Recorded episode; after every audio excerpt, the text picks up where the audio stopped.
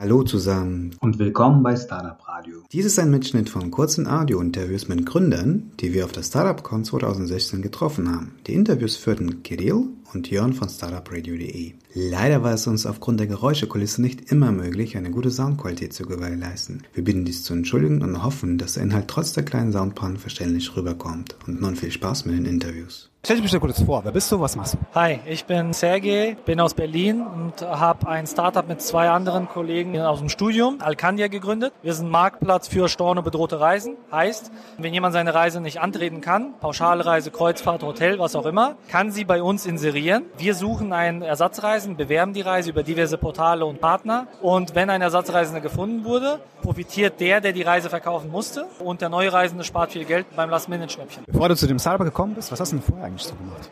Ich habe nach dem Bachelorstudium erstmal als Unternehmensberater in Frankfurt gearbeitet, habe danach ein MBA an der WHU gemacht und war danach bei der Deutschen Bank und bei Procter Gamble. Wie bist du auf die Idee gekommen? Die Idee entstand eigentlich aus einer persönlichen Erfahrung. Nach dem MBA-Studium habe ich eine Reise gebucht gehabt auf die Domrep mit meiner Freundin. Leider erkrankte mein Vater zwei Wochen vor Abreise, sodass ich die Reise stornieren musste.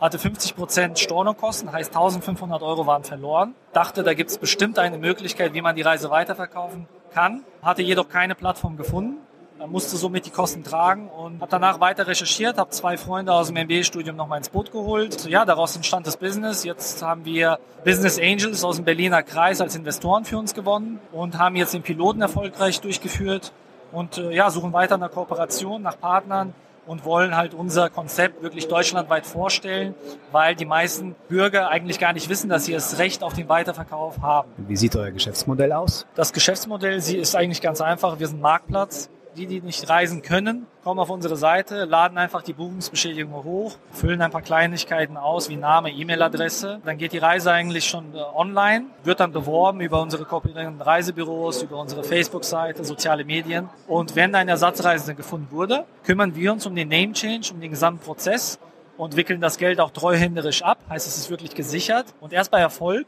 nach erfolgreicher Übermittlung der neuen Reiseunterlagen vom Reiseveranstalter, bekommt der Verkäufer mehr Geld und der neue Reisende darf günstiger reisen. Sag mal, wie geht ihr das DNI-Problem an? Also gerade beim Marktplatz. Wir sagen, der heutige Verkäufer ist der Käufer von morgen und umgekehrt. Natürlich versuchen wir jetzt über, über unsere Partner, über Reisebüros, Menschen abzufangen, die ihre Reise leider stornieren müssen, aus welchen Gründen auch immer. Meistgenannter ist Krankheit, mit Reiserücktrittsversicherung oder ohne. Und ja, so kriegen wir halt... Sorry für die Unterbrechung. Habt ihr das erstmal regional oder wie kommt denn die Reisebüros ran? Ich meine, es gibt ja tausend kleinere Reisebüros, es gibt natürlich auch große Partner und Marken, aber wie geht ihr da vor oder wie seid ihr vorgegangen?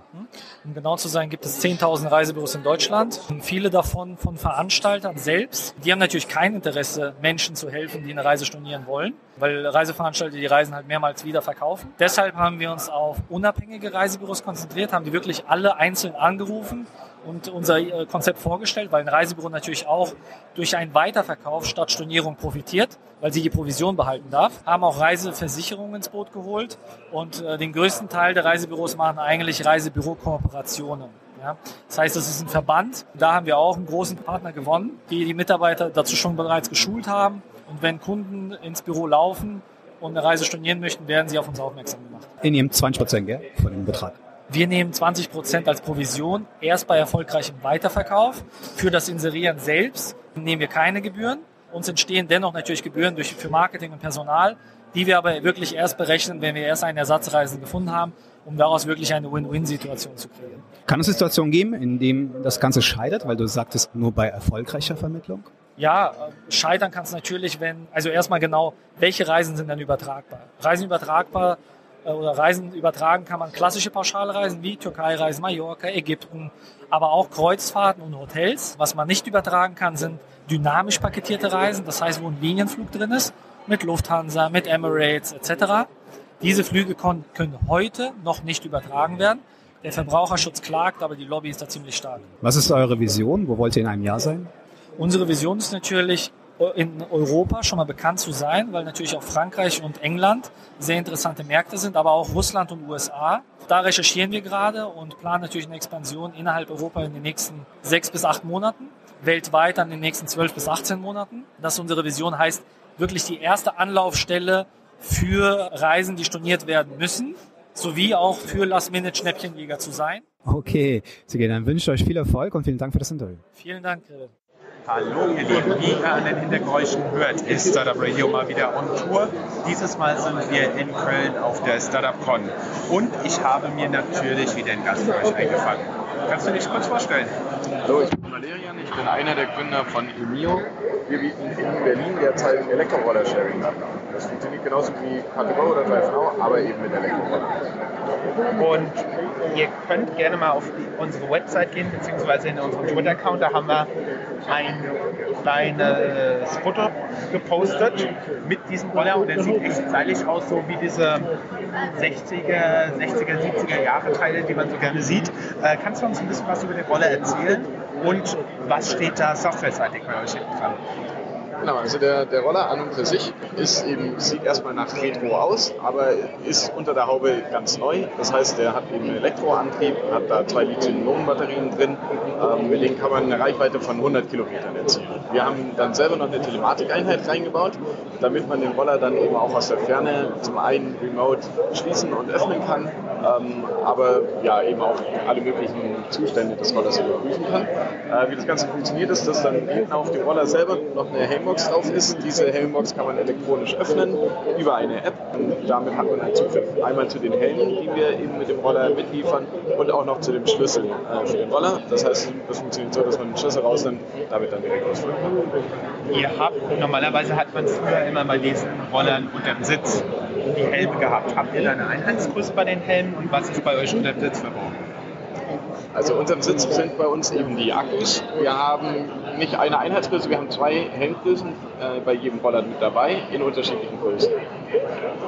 Also zwei Helme bei jedem Roller dabei in unterschiedlichen Größen. Dazu noch einmal Hygienehaufen, falls man sich ähm, davor ekelt, jetzt irgendwie diese Helme aufzuziehen. Wärt ihr noch offen für Investoren, die das hören? Definitiv. Also gerne an mich, an valerian.emio.de schreiben, da sind wir jederzeit offen für Gespräche. Und natürlich gerne Referenz zu Startup Radio Interview. Aktuell steht unser Rekord 22 Stunden nach Veröffentlichung des Interviews. Wurde eine Anfrage geschickt. Hoffen wir mal, dass wir das Ganze knacken. Vielen Dank. Danke auch. Zu Gast in Köln, aber wir haben jetzt heute hier ein Heimspiel mit jemandem, der aus Darmstadt bzw. Frankfurt kommt. Stell dich bitte kurz vor. Hallo, ich bin der Simon, ich komme aus Frankfurt und ich beginne das Startup Freety Guide noch zusammen mit zwei anderen und wir machen eine App für Touristen, die bei Städtereisen eben die Stadt kennenlernen wollen. Wir bieten automatisierte Audioguides in Bus und Tram. Wie funktioniert das genau? Wie kann man sich das vorstellen? Man lädt die App vorher runter, bevor man irgendwo auf eine Reise geht, lädt sich dann noch das Städtepaket runter mit den Touren, hat dann alles offline auf dem Handy dabei, kann im Prinzip auch die Internetverbindung ausschalten. Dann zeigt einem die App, welche Linien aktiviert sind, wo es Touren gibt, wo es was Interessantes zu entdecken gibt, wann auch die Busse und Trambahnen fahren. Man setzt sich einfach nur noch rein, drückt auf Start und bekommt dann automatisiert Audioguides anhand vom aktuellen Standort, bekommt eben die Stadt erklärt zu verschiedenen Themen, auch zu Nightlife und Sehenswürdigkeiten und so weiter. Sehr interessantes Konzept. Wie bist du denn auf die Idee gekommen? Ich bin eigentlich ähm, ja, mit dem Fahrrad durch die Stadt gefahren, durch Frankfurt und vor mir ist so ein Sightseeing-Bus gefahren. Ich habe mir so ein bisschen meine Gedanken gemacht, warum der mir jetzt im Weg steht, wie ich eigentlich bei Städtetouren so ja, unterwegs bin und warum ich so Sightseeing-Busse eigentlich gar nicht gerne selbst benutze. Und bin dann so ein bisschen drauf gekommen, weil Straßenbahn gibt es eigentlich überall. Die fahren schön elektrisch, leise, sind niemandem so im Weg wie so ein äh, Sightseeing-Bus. Und ich glaube, dass diese App auch einfach immer verfügbar sein kann, Tag und Nacht und nicht so an die ähm, ja, Betriebszeiten von diesen Bussen gebunden ist. Und das fand ich irgendwie ganz charmant. In welcher Phase befindet ihr euch gerade?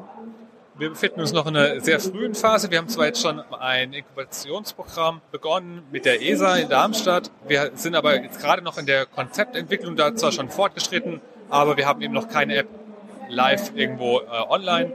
Das wird Anfang nächsten Jahres dann folgen. Und ihr geht dann mit der ersten Start mit Darmstadt dann. Genau. Wen sucht ihr aktuell? Wir suchen gerade noch Partner, die sich auskennen im Bereich lokales Marketing, natürlich auch im ganzen OV-Bereich, wer da interessiert ist. Und ganz aktuell suchen wir auch noch einen Entwickler im JavaScript-Bereich, Mobile Apps und auch noch einen Praktikanten im Bereich Business Development. Okay, vielen Dank für das Interview. Danke auch. So, ihr Lieben, ich habe den nächsten Gast eingefangen. Tim, stell dich doch mal kurz vor. Ja, hallo, ich bin Tim von Minute Internet. Wir sind heute hier vertreten mit unserem ersten Startup-Projekt, was wir als Company Builder aus Berlin im Januar gelauncht haben, und zwar die Plattform All Ventures. Und All Ventures ist eine Plattform, wo wir Startups für Investoren listen. Das heißt, wir versuchen den Markt transparent zu machen, damit Investoren es leichter haben, gute Startups zu finden und Startups es leichter haben, neue Finanzierung zu bekommen. Das hört sich ja grundsätzlich schon mal sehr toll an. Wie löst ihr dann das typische Plattformproblem, dass ihr auf der einen Seite zu viele Investoren habt oder auf der anderen Seite zu viele Startups und zu wenig Investoren? Also normalerweise ist das ja ein bisschen außer Balance. Ich kann mir vorstellen, in Berlin gibt es einen Haufen Startups, die dort äh, interessiert sind. Und vor allem, wie werden die auch auf euch aufmerksam? Also, was sucht ihr? Unsere Zuhörer sind primär Startups.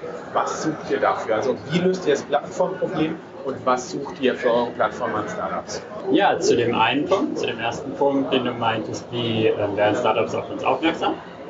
Die Startups werden von uns aufmerksam, indem wir jetzt auf Veranstaltungen wie heute vertreten sind, indem wir sozusagen auf Facebook, Online-Marketing betreiben, Content-Marketing über Blog-Einträge. Wir sind mit verschiedenen Verbänden gerade im Gange, haben mit dem Bitkom schon gesprochen, sind in Berlin halt sehr, sehr viel unterwegs gewesen, aber haben auch bewusst mal versucht, über den Tellerrand zu schauen und geguckt, was gibt es denn in anderen Startup-Regionen in Deutschland, welche spannenden Projekte gibt es dort, sind dort über verschiedene Wettbewerbe rangegangen und so weiter, damit wir sozusagen, ich sag mal jetzt nicht nur Berlin abbilden, Berlin ist schon bekannt genug, sondern wir wollen auch den Startups sozusagen bei uns eine Chance geben und die präsentieren, die halt aus anderen Regionen in Deutschland kommen. Wenn ihr das gemacht habt, nochmal so ganz kurze äh, Ausreißerfrage. Wo, welche Startup-Region findest du PR-seitig so ein bisschen unterbeleuchtet, die hat aber unglaublich viele coole Startups zu bieten, die so in Medien nicht auftauchen? Wer würde dir da in den Kopf kommen? Ja, also wir haben halt gemerkt, dass ähm, zum einen ja, wir halt einen Nerv getroffen haben. Also eigentlich Startups, egal wo wir sie ansprechen, eigentlich dankbar dafür sind. Na, natürlich gibt es gewisse Regionen, ich sag mal zum Beispiel jetzt nur ganz einfach, also jetzt äh, möchte jetzt nicht irgendwie eine bestimmte Region betonen, aber alleine wenn man in Berlin schaut, was halt sozusagen außerhalb der Landesgrenze von Berlin ist, da gibt es halt Wildau, Potsdam zum Beispiel als, als, als Städte, wo auch sehr, sehr aktive Unis, sehr, sehr aktive Fachhochschulen sind, sehr große Gründerzentren aber die halt, sage ich mal, jetzt auch in der täglichen Wahrnehmung in Berlin halt auch nicht wirklich vertreten sind. Das heißt, es gibt, glaube ich, in Deutschland ja wahrscheinlich sehr, sehr viele Regionen, außer, sage ich mal, ja, Ruhrgebiet, Frankfurt, München und Berlin und Hamburg, die jetzt nicht sozusagen auf dem Schirm sind von, von vielen Menschen, aber wo, glaube ich, auch sehr, sehr viel Potenzial steckt und auch sehr, sehr viele Studenten und Menschen wohnen, die sich jetzt selbstständig machen wollen, die jetzt ein Unternehmen gründen wollen, vielleicht auch schon ein cooles Unternehmen gegründet haben, aber die vielleicht tatsächlich das Problem haben, dort in ihrer Region jetzt Finanzierung zu finden. Das Spannende ist, dass es halt umgekehrt, also aus Sicht der Investoren, noch, noch, noch viel, viel extremer ist als Startups. Mhm. Weil, wenn und, und wie löst ihr jetzt das Problem für beide Seiten? Also wie kriegt ihr dieses Plattformthema hin, dass ihr auf der einen Seite genug Startups und auf der anderen Seite genug Investoren habt? Startup-seitig sind wir halt so daran gegangen, dass wir jetzt erstmal bewusst darauf den Fokus gesetzt haben, die Startups für unsere Plattform zu gewinnen. Der, die Besonderheit auf unserer Plattform ist, dass Startups selber bei uns keine Gebühren zahlen müssen und auch keine Provision. Das heißt, aus Sicht eines Startups da tut es nicht um nichts, wenn sich der Gründer oder das Team bei uns anmeldet, weil sie erhöhen halt die Chance, dass sie gesehen werden, aber ich sag mal, sie gehen jetzt keine Verpflichtung bei uns ein. Und die haben wir jetzt bis Mitte des Jahres so aufgebaut, dass wir jetzt mittlerweile schon an dem Funding-Volumen von Startups über 250 Millionen Euro gelistet haben. Das heißt, wir haben jetzt eine Größe im Angebot und ein Sortiment an Startups aus verschiedenen Branchen, dass wir jetzt, sage ich mal, über klassische VCs heraus, die wir zunächst adressiert hatten, jetzt auch einen ganz, ganz großen Markt in Deutschland angehen und das ist der Markt der Mittelständler. Das heißt, Deutschland ist ja Land des Mittelstandes. Wir haben super viele Hidden Champions in Deutschland, super viele Familienunternehmen, die in ihren Bereichen Weltmarktführer sind. Und die haben aber noch viel stärker als die Start-up-Szene das Problem, dass die gar keinen Zugang da haben zu diesem Bereich. Also wenn ich jetzt zum Beispiel ein Weltmarktführer bin, der, der in Baden-Württemberg in der Nähe von Stuttgart seinen Unternehmenssitz hat, ja relativ viele, wie finden einfach gar keinen, gar keinen direkten Weg, weil nur wenn die einmal nach Berlin fahren, haben die ja da keinen Zugang zu der, zu der Szene und die sagen, okay, mit Berlin, da kann ich gar nichts mit anfangen, da kenne ich mich nun gar nicht mit aus, mein Tagesgeschäft ist ein ganz anderes, ich manage hier mein Unternehmen, aber trotzdem hätte ich Lust, mal Leute kennenzulernen, mich auch vielleicht mal zu beteiligen, Rat weiterzugeben, mit zu investieren. Und diesen ermöglichen wir jetzt über unsere Plattform erstmalig einen Einblick in diesen Markt zu bekommen. Also ähnlich wie bei Immobilien Scout, wo man drauf geht, wenn man eine Wohnung sucht oder ein Mehrfamilienhaus, kann man bei uns als Investor auf die Plattform gehen und dort gegen eine geringe Nutzungsgebühr sich einen Überblick über die Startup-Szene in Deutschland verschaffen, gucken, was gibt es überhaupt und wenn dann dort spannende Projekte für einen drauf sind, einfach direkt sagen, ach komm, mit den Jungs, da möchte ich mich mal treffen, da möchte ich die näher kennenlernen, mal schauen, was die machen, vielleicht passt das ja und dann kann man einfach direkt mit denen in Kontakt treten. Okay, und welche Startups sucht ihr jetzt? Und okay, erstmal nur die Frage, welche Startups sucht ihr jetzt für eure Plattform? Wir haben bei uns ähm, den Schwerpunkt gelegt, dass wir jetzt äh, seit Aufbau haben wir den Schwerpunkt auf Startups gelegt, die über 100.000 Euro an Beteiligungsvolumen suchen. Das heißt, ähm, wir suchen, sage ich mal, die Start-up-Projekte, die jetzt zum Beispiel forschungs- oder produktintensiv sind, das heißt, die halt zu Beginn schon schnell relativ hohe Investitionen benötigen, oder halt die Startups, die schon erste Erfolge am Markt oder erste Ergebnisse am Markt haben und sagen können, in dieser Form kann ich jetzt mein Geschäftsmodell verbessern, meinen Markt vergrößern, indem ich halt, ja, sag ich mal, eine Finanzierung in der Höhe suche. Und was wir jetzt in den nächsten Wochen vorbereiten, ist, dass wir uns jetzt auch verstärkt an Series A und B-Kandidaten wenden, das heißt an die Startups, die sozusagen schon gezeigt haben, dass ihr Modell erfolgreich ist und die jetzt gerade dabei sind, sozusagen neue, neue Funding-Runden gerade anzugehen, darüber nachzudenken, zu schauen, was kann man da machen. Und denen wollen wir einfach mal die Möglichkeit geben, auch mal zu schauen über die klassischen Wege, die man heute so kennt, auch mal zu schauen, vielleicht ist ja ein Mittelständler irgendwo dabei, der sagt, wow, das finde ich doch spannend, da möchte ich mich doch mal beteiligen. Okay, und du hattest gesagt, wohl wissend, dass ihr gerade noch im Aufbau seid, ihr habt etwa 250 Millionen Euro Suche von Startup-Seite nach Investitionen. Kannst du uns ungefähr mal eine Größenordnung geben, wie viele Investitionen schon über eure Plattform gelaufen sind? Wir sind dabei, das quasi das Modell jetzt umzusetzen. Aber die Sache ist bei uns die, dass wir keine Provision von den Startups nehmen. Das heißt, wir sind für Startups völlig neutral. Das heißt, wir haben auch keine direkten Einblicke in den Transaktionsprozess von Startups. Das heißt, wir könnten jetzt bei bestem Willen da keine genaue Auskunft geben, weil halt die Beteiligung nicht über uns läuft, sondern die Beteiligung wird direkt zwischen den entsprechenden Gründern und dem Investor ausgemacht und die klären dann die Details untereinander. Gut, wunderbar. Vielen Dank und viel Erfolg. Ja, danke schön. Einen schönen Tag noch. Jetzt haben wir den nächsten Gründer im Interview und sagen wir mal so rum, den hat vielleicht schon der eine oder andere von euch im Fernsehen gesehen. Aber stell dich doch bitte was vor. Ja, hallo zusammen, ich bin der Max, 31 Jahre alt, äh, Gründer von Zacket und auch ein Verwaltungsunternehmen, komme aus Köln und ja, freue mich jetzt mit dir mal ein bisschen zu quatschen. Genau, Max, erzähl doch mal kurz, wie ist denn so dein Leben eigentlich verlaufen nach der Schulzeit? Ich hatte ein sehr unterdurchschnittliches Abitur. Sag mal an. Äh, ja, 3,3. Ne? Also ich meine, das ist halt so Schnapszahl so ein bisschen, deswegen habe ich mich dafür entschieden. Nee, Quatsch, äh, Spaß beiseite. Ich bin, weil ich halt keinen Studienplatz bekommen habe, bin ich äh, nach China ausgewandert. Was wolltest du studieren? Ich wollte BWL studieren. Ich hatte aber nicht finanziellen Möglichkeiten, irgendwie an die WHU oder so zu gehen und von der öffentlichen war ich einfach zu schlecht, also beziehungsweise der NC war zu niedrig und ähm, dann bin ich nach China ausgewandert. Ja. Was hast du da gemacht? In China habe ich vorwiegend äh, den Plan gehabt, Chinesisch zu lernen und einfach mal die Augen aufzuhalten, vielleicht nach irgendwelchen Businessmodellen. Das ist auch relativ schnell passiert. Also nach ähm, circa einem Dreivierteljahr habe ich äh, bereits angefangen, Unternehmen dort aufzubauen. Wir haben, In welchem Jahr war das? haben wir 2006. 2006, ja. Da habe ich angefangen, das Unternehmen aufzubauen. Äh, Es hieß Philipp Nordens. Wir haben äh, maßgeschneiderte Textilien exportiert aus äh, China nach Deutschland. Also auch Brautmoden, Schuhe, alles, was man irgendwie an Maß, als Maßkonfektion fertigen konnte. Und haben das in Deutschland über das Salesforce betrieben. Sag mal, man sagt ja so, gerade dort, 2006, 2007, die Jahre, so die Qualität mit den Sachen, war es ein Pain für euch? Also die Sachen so produzieren zu lassen, wie ihr die am Ende auch wollt?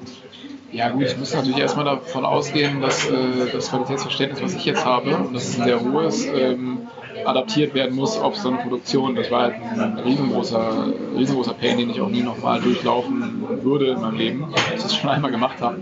Es war aber am Ende des Tages nicht die Qualität, die jetzt uns äh, quasi, um es vorwegzunehmen, zum Scheitern gezwungen hat, sondern eher logistische Themen, Vertriebsthemen und halt immer noch totales Greenhorn. Was hast du da gemacht? Ich habe tatsächlich parallel dazu, also zu das eine abgebaut worden ist, habe ich schon was Neues aufgebaut. Ich habe in China mich mit jemandem unterhalten, der Mietgarantien vergeben hat und der von dem eigentlich so ziemlich eins zu eins kopiert und nach Deutschland gebracht. Ja, das, das Business, was ich dort aufgebaut habe in den letzten sieben Jahren, ist mittlerweile schon bald acht Jahre alt. Wir geben sozusagen dem Eigentümer eine Garantie, dass er seine Miete jeden Monat von uns bekommt und wir sorgen dafür, dass wir die Miete bekommen, dadurch, dass wir eigene Mieter finden. Das heißt, um es ganz platt zu machen, wir mieten eine Wohnung an und vermieten sie teurer weiter. Okay, was machst du jetzt? Ich bin seit circa zwei, dreiviertel Jahren dabei, die Firma Sucket aufzubauen. Wir machen Eis mit Alkohol. Das ist eigentlich so die ganz simple Grundidee. Ich trinke gerne, trinke gerne ein und mag Eis total gerne. Und es gab einfach kein Eis mit Alkohol und die Lücke wollte ich ja gerne schließen. Ich habe mir zwei starke Partner gesucht und habe das Ganze einfach gemacht. Das heißt denn einfach gemacht? Einfach ist nichts daneben.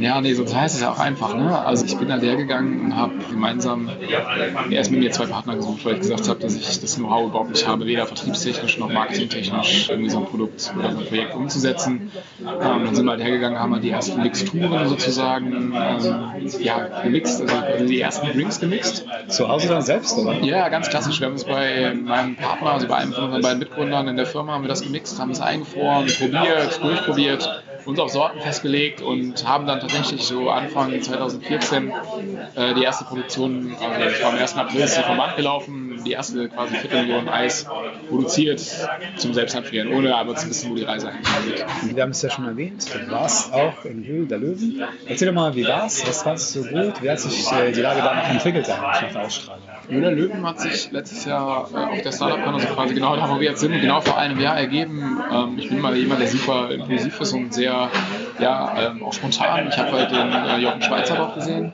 war selber Aussteller mit Zackelt und ich habe dann gedacht, so, ey, irgendwie finde ich es gar nicht so schlecht, dieses Höhle der Löwen-Thema. Und bin dann auf ihn zugegangen und gesagt, hey, ne, Jochen, so pass auf, hast du 20 Sekunden Zeit, kann ich dir mal ein Business vorstellen. Dann hat er sofort gesagt, ja, kein Problem. So. Das habe ich dann getan und dann hat er gesagt, ja, ne, bewirb dich mal, ich werde es auf jeden Fall intern nochmal weitergeben, hat mir auch direkt einen Kontakt gegeben zur Aufnahmeleitung, also super korrekt und super nett. Ähm, zwar ganz kurz angeboten, also die ganze Szene war wahrscheinlich unter 60 Sekunden insgesamt, aber es hat trotzdem mir halt viel gebracht. Dann waren, äh, ich sage jetzt mal im Dezember, haben schon die ersten Dreharbeiten begonnen, also so Pre-Drehs, wo es sozusagen darum geht, mehr Kameratauglichkeit und den ganzen Klimbim so. Ich glaube im März, ich weiß aber gar nicht mehr genau, wann das jetzt war, vielleicht war es auch April, da war dann halt auch die Sache dann schon krass und dann war auch schon alles abgedreht was hat sich danach verändert? So, das werde ich halt immer am häufigsten gefragt. Ne? Ist ja auch logisch. Ähm, wir sind mit Zacket, wir haben in 2016 schon eine Million Eis verkauft, bevor wir ausgestrahlt worden sind. Das heißt, ne, es war quasi so, dass wir unser Jahresziel schon gehabt haben, bevor wir ausgestrahlt worden sind. Es war, war einfach so, dass natürlich die Höhle der Löwen ein wahnsinniges, das, das Business einfach katalysiert hat. Wir haben von Anfang an gesagt, wir werden unserer Linie treu bleiben. Wir ziehen einfach nach vor durch, nach unseren Werten, nach unseren Normen, wie wir es halt haben wollen. Wir weichen nicht vom Kurs ab, egal was die Sendung jetzt bringen wird. Fakt ist halt auch natürlich, dass das einfach drei Millionen Leute sehen und ne, dich halt zu bombardieren mit Mails und weiß der Geier, wir haben jede einzelne Mail beantwortet, haben trotzdem einfach unser Tagesgeschäft weiter durchgezogen, ohne uns irgendwie von rechts oder links ja, beeindrucken zu lassen und haben einfach äh, weiter durchgezogen. Was sind die nächsten Schritte? Die nächsten Schritte, also unsere Roadmap sieht einfach weiter vor, das klingt jetzt zu sehr salopp, aber einfach weiter Gas zu geben. Also wir sind keine Firma, die jetzt sagt, im nächsten Monat muss der Meilenstein erreicht sein, in dem übernächsten der, weil ich glaube, dass wenn ich mir nur einen Meilenstein setze, dann verhalte ich mich vielleicht in dem... Vielleicht mal kurz, was sind die Visionen dann? In einem Jahr möchte ich gerne in Deutschland flächendeckend nochmal eine 50-prozentige Verfügbarkeit im Jahr haben. Okay, vielen Dank für das Interview. Gerne. Jetzt haben wir ein Startup, was den Pain, also den Schmerz angeht, jemandem was zu schenken, aber auch mit Freude und viel Spaß. Hallo, wer bist du und was machst du? Hallo, ich bin Martin Hanke, Geschäftsführer der GoFor7 GmbH. Und unser Produkt heißt Surprise Me. Bevor wir zu Surprise Me kommen, auch kurz dein Hintergrund. Woher kommst du? Was hast du vorher gemacht? Wir kommen aus der Nähe von Kaiserslautern. In Katzweiler sind wir stationiert sozusagen. Ich habe vorher als Produktmanager gearbeitet in verschiedenen Softwarehäusern. Okay, und was ist Surprise Me? Surprise Me ist eine virtuelle Geschenkverpackung. Das heißt, wenn ich heute jemandem äh, zum Geburtstag oder zu Weihnachten ein Geschenk machen möchte, zum Beispiel einen Gutschein, dann habe ich nur die Möglichkeit, ihn per E-Mail zu verschicken oder per WhatsApp. Das sind sehr direkte Medien. Und wir haben eine digitale Geschenkverpackung entwickelt. Da kann ich das ganze Geschenk personalisieren, ein Video dazu mit aufnehmen, Bilder dazulegen, äh, persönliche Grußworte schreiben und verpacke das Ganze virtuell. Ich suche mir eine schöne Geschenkverpackung aus. Was heißt denn das? Verpacken heißt, ich kann mit der App mir verschiedene Geschenkboxen aussuchen tatsächlich. Das sind am Ende 3D-Objekte. Das heißt, der Beschenkte bekommt dann über die App oder die Web-Oberfläche die Möglichkeit, mit dem Geschenk ein bisschen rumzuspielen.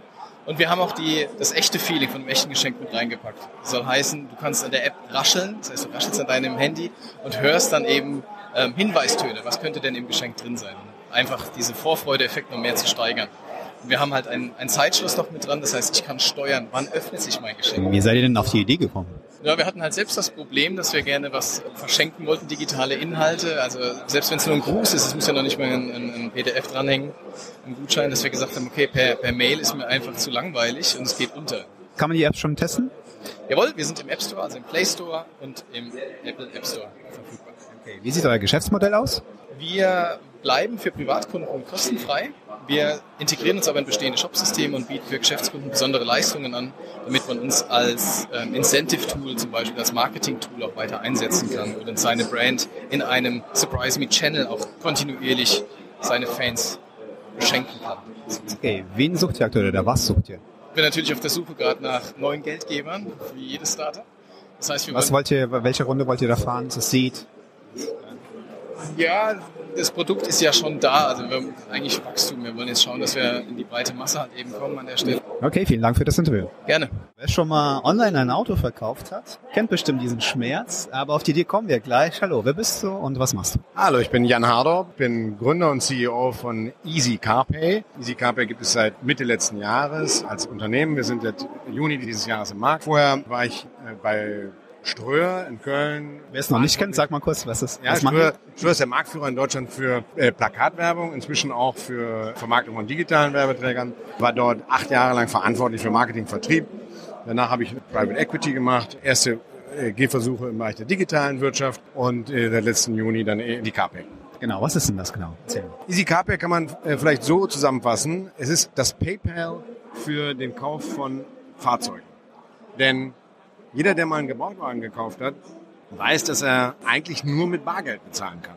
Und das ist sehr unangenehm. Außerdem ist es heute schwieriger geworden, Bargeld zu beschaffen. Bei den Banken, die haben meist Vorlaufzeiten. Und das Bargeld dann zu transportieren zum Verkäufer ist ehrlich gesagt sehr mühsam. Wenn man also in ADAC oder Verbraucherschutzverbände fragt, sagen die aber, Bargeld ist der einzige Weg. Denn die Alternative ist, dem Verkäufer, egal ob es ein Händler oder ein Privatverkäufer ist, das Geld vorab zu überweisen. Und das ist eben bei einem Zug-um-Zug-Geschäft, das ist nämlich ein Autogeschäft, keine gute Idee. Und was macht ihr dann? Wir bieten eine mobile Bezahllösung an, die natürlich sicher ist. Das ist die Grundvoraussetzung.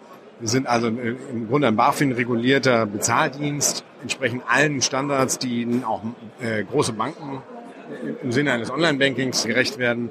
Und äh, bei uns können Käufer und Verkäufer sich eben einigen, über EasyCarPay zu bezahlen. Der Käufer zahlt dann das Geld zunächst bei uns ein, auf ein Treuhandkonto. Über eine Überweisung, ganz normal? Über, ja, entweder über eine Überweisung oder über Giropay oder okay. über so eine Sofortüberweisung. Das kann er sich aussuchen.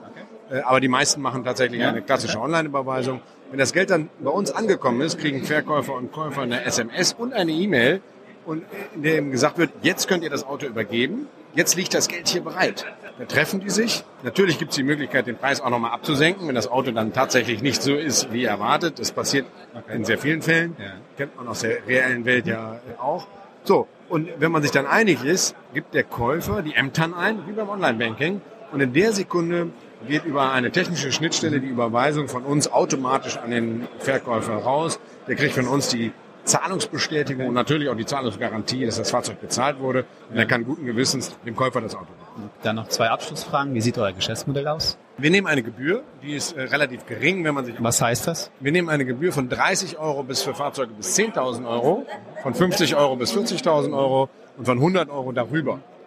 Das ist, wenn man sich mit Bezahlsystemen im Internet auskennt, die meisten nehmen mindestens Minimum ein Prozent und da sind wir mit unseren 30 Euro wettbewerbsfähig. Und den meisten Kunden ist dieser Sicherheitsaspekt die 30 Euro auf jeden Fall wert. Okay. Wo steht ihr jetzt und wen oder was sucht ihr? Wir sind jetzt seit Juni im Markt. Wir kriegen gutes Feedback von den Nutzern. Wir brauchen natürlich jetzt auch Bekanntheit. Auf der einen Seite im äh, Privatmarkt. Dazu brauchen wir mit Sicherheit Geld, um auch mehr Werbung zu machen. Auf der anderen Seite sind auch viele Händler, die sich für uns interessieren. Das heißt, wir investieren jetzt in Händlervertrieb, das machen wir selber. Und äh, auch darüber schaffen wir Bekanntheit. Und im Moment haben wir eine Quote, sieben äh, von zehn Händlern, die wir ansprechen, äh, bieten EasyCarPay an. Und äh, dadurch werden wir auch eine Bekanntheit bekommen über den Händlervertrieb. Aber natürlich, wenn man C2C und B2C parallel machen könnte, wären wir schneller am Ziel. Vielen Dank für das Interview. Gerne.